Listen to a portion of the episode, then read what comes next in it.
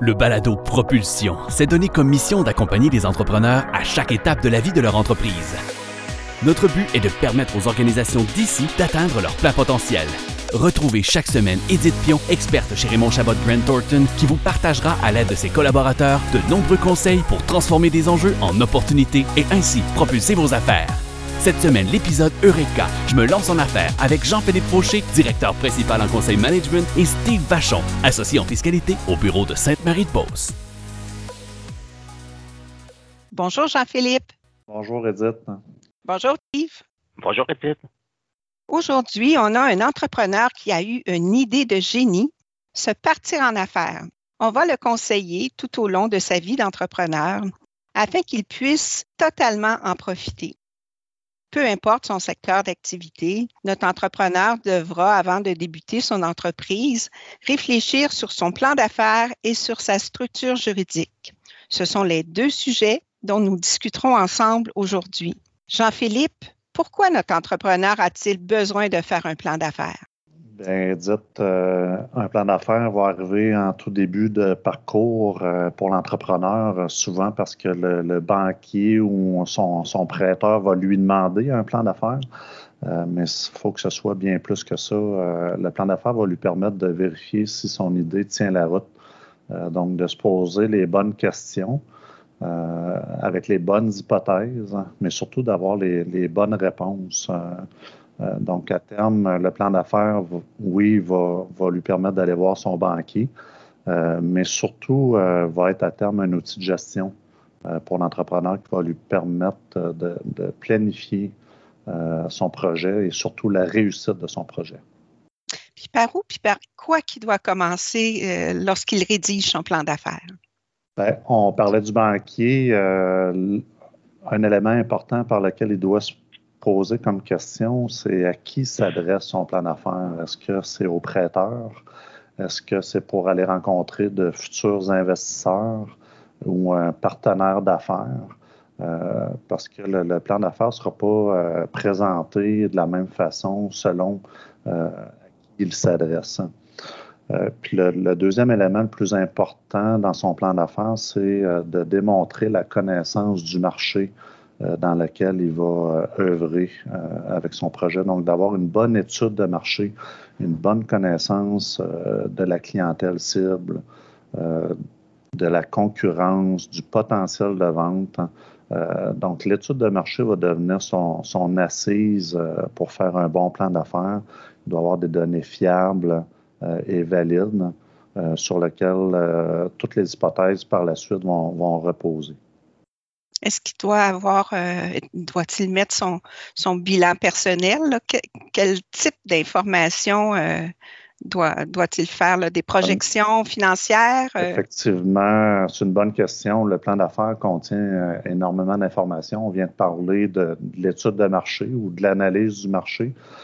évidemment, va s'ajouter ensuite, c'est quoi sa stratégie de commercialisation? Donc, de quelle façon il va attaquer le marché? Euh, quel sera son modèle d'affaires et euh, évidemment son montage financier, donc le, modèle financier euh, qu'il va prendre pour assurer son projet. donc, le plan d'affaires va contenir tous ces éléments-là, mais à terme, il doit avoir un bon résumé de son projet qui va être accrocheur, qui va bien présenter qu'est-ce qu'il veut réaliser. Euh, pour le présenter justement à ses investisseurs ou à ses prêteurs. Là, maintenant, avec la COVID-19, il doit-il y avoir une section dans le plan d'affaires qui, qui indique comment euh, l'entreprise va, va s'y prendre pour euh, faire son, entreprise en confinement? Quand on parle du marché, ben, la situation actuelle va influencer la façon qu'il qui va réaliser son projet. Euh, donc, on parle de COVID, on parle de changement d'habitude de consommation des consommateurs ou de sa clientèle cible, euh, de confinement, de distanciation. Euh, c'est tous des éléments qu'effectivement il doit tenir compte dans son projet et qu'il doit faire ressortir dans, son plan d'affaires. Puis, est-ce qu'il y a des outils pour l'aider? Notre, entrepreneur a besoin d'aide, j'imagine, une personne ou des sites qui parlent de ça?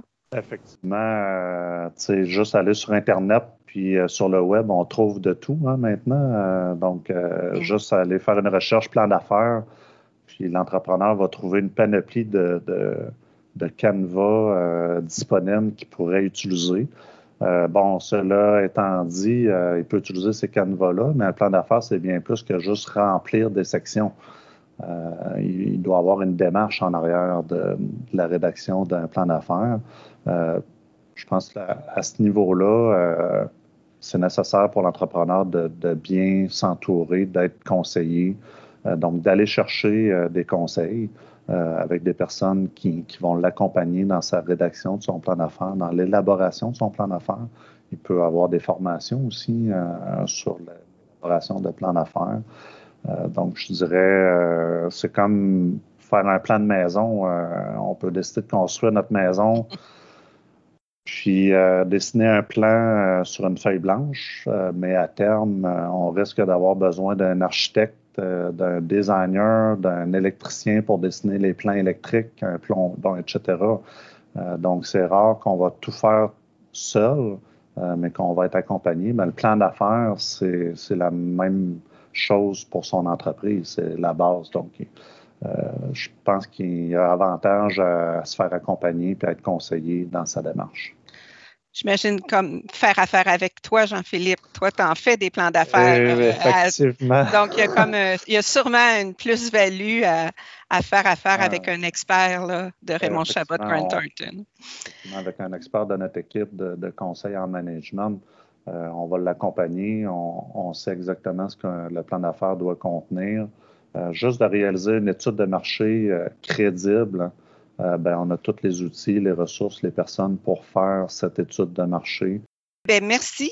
Euh, Steve, euh, quand on se lance en affaires, est-ce que ça implique automatiquement la création d'une compagnie? Bonne question, Edith. Effectivement, faut non. Donc, pas nécessairement l'incorporation, la création d'une compagnie dans un premier temps, il faut déterminer le besoin de l'individu, puis il y a différentes formes juridiques, donc que ce soit un travailleur autonome, euh, que ce soit la société en non collectif ou l'incorporation. Travailleur autonome, donc l'activité économique, le résultat de l'activité économique va aller dans le rapport d'impôt de l'individu. Au niveau de la société en non collectif, c'est lorsque j'ai un deuxième partenaire. C'est un petit peu comme le travailleur autonome, mais l'activité, la société en non collectif va va attribuer ses revenus à chacun des associés. Moi, dans mon rapport d'impôt, ça va faire comme un travailleur autonome ou l'équivalent. Et finalement, ben, j'ai possiblement l'incorporation euh, qui pourrait aussi être une, situation pour démarrer rapidement aussi, dépendamment peut-être euh, du, secteur d'activité. Donc, parfois, j'ai des secteurs d'activité plus à risque commercialement parlant et qui va euh, tout de suite m'amener à l'incorporation. Donc, euh, je vais identifier, dites, euh, le besoin, l'environnement, le secteur d'activité. Et après ça, ben, on va pousser un petit peu plus loin si l'incorporation est vraiment nécessaire. Parce que si on fait un calcul vite, vite de, l'incorporation, on se rend compte que l'incorporation d'un entrepreneur qui a besoin de tout son argent pour vivre, ben ça coûte plus cher en impôts qu'une entreprise personnelle. En 2020, on parle à peu près d'un peu plus de 1 de, de coûts additionnels de s'incorporer. J'imagine, Steve, là, qu'il y a d'autres éléments à considérer lorsqu'on parle de la création d'une compagnie.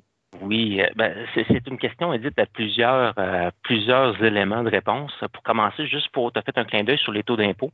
Donc, il faut comprendre que le travailleur autonome qui ajoute euh, ses résultats de travailleur autonome à ses autres revenus peut monter son taux d'impôt. On appelle, ça dans ce moment-ci du taux d'impôt marginal. Donc, son taux d'impôt peut monter au-dessus de 50% comparativement à la société où j'ai des taux flats. Euh, on, parle des fois du plafond des affaires, le premier 500 000 qui peut être à 15% ou à 20% Donc, il faut comprendre que les taux d'impôt sont différents.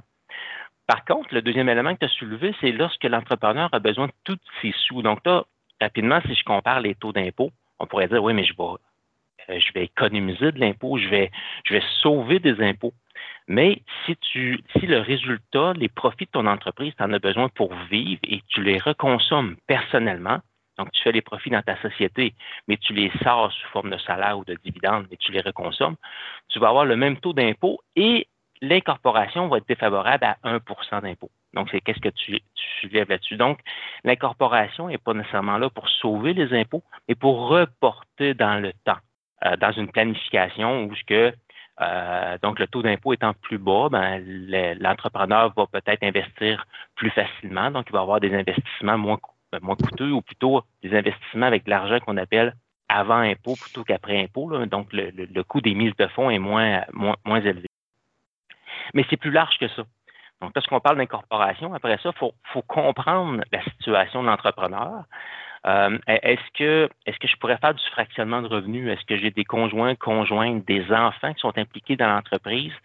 Euh, donc, avant de déterminer le modèle juridique, il faut vraiment regarder autour de comment il vit sa, sa business et euh, qui sont les intervenants, qui sont impliqués dans son entreprise. On parle de fractionnement de revenus. Le fractionnement de revenus, c'est au lieu que personnellement, je, m'incorpore sur tous mes revenus, s'il y a des gens qui contribuent à mon entreprise, je vais les rémunérer à leur bon salaire, mais s'ils sont, par exemple, dans ma cellule familiale, au lieu que, j'ai un individu qui gagne tous les revenus pour la cellule familiale, ben, les revenus peuvent être distribués sur quelques personnes si effectivement ils travaillent dans l'entreprise. Euh, je peux avoir des notions de bureau à domicile. J'ai plein d'éléments que je peux aller chercher autour de l'entrepreneur pour euh, améliorer sa fiscalité et la rendre optimale. Euh, mais je pense que dans, je vais faire part d'une expérience que, que j'ai vécue récemment avec la COVID-19 où la personne avait demandé le prêt tu sais, le prêt de 40 000 sans intérêt avec une subvention de 10 000. Euh, au moment où il l'avait demandé, il était travailleur autonome. Euh, mais il y a eu un beau projet par la suite et là, il voulait s'incorporer. Mais il ne pouvait pas s'incorporer parce que la convention de prêt exigeait euh, qu'il ne change pas sa structure juridique. Donc, des fois, on n'a pas le choix. dans ce cas-là, ben, il devra attendre en 2022 à la fin de son prêt et par la suite changer sa structure parce qu'il est possible de, s'incorporer une fois que tu es travailleur autonome. Exactement. Donc, euh, euh, le, timing de l'incorporation. Donc, on peut commencer une entreprise comme travailleur autonome, comme tu viens de mentionner, et pour différentes raisons, euh, soit commerciales, d'emprunt, soit de fiscalité, parce que j'arrive peut-être en mode plus d'accumulation, je suis pas obligé de tout consommer, j'ai des profits supérieurs à mon besoin de vie.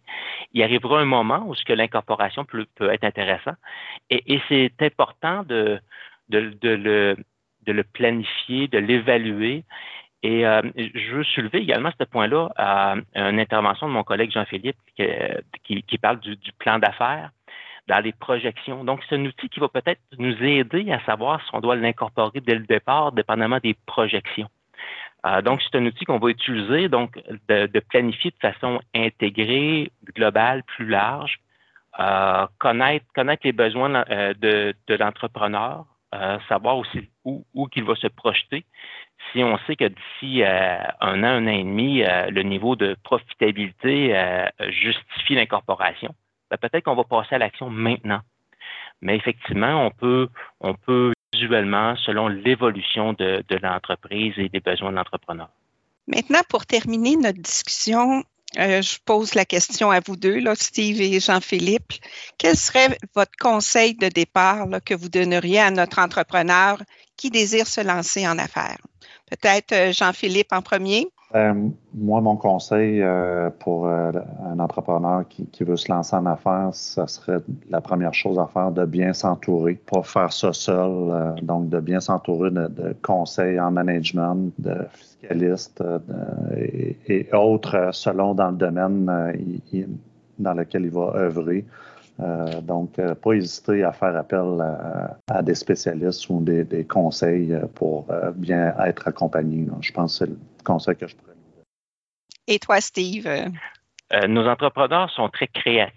Donc, ils planifient leur création, mais je leur demanderais de planifier leur, leur évolution financière et économique, leur plan d'affaires et leur fiscalité. Ça prend quelques minutes, on s'entoure des bonnes personnes et ça peut faire toute la différence euh, pour le pour le futur, euh, son futur, le futur de son entreprise. Donc, euh, n'ayez pas peur de vous entourer et de discuter de votre projet. Ben, merci beaucoup, Jean-Philippe et Steve. Vos précieux conseils aideront sûrement notre entrepreneur à bien partir en affaires. Merci et à la semaine prochaine. La semaine prochaine, l'épisode J'ai besoin de financement pour mon projet avec Jean Gawette, associé responsable du bureau de Magog, et Pierre Jones, associé au bureau de Sherbrooke, expert en fiscalité et en certification.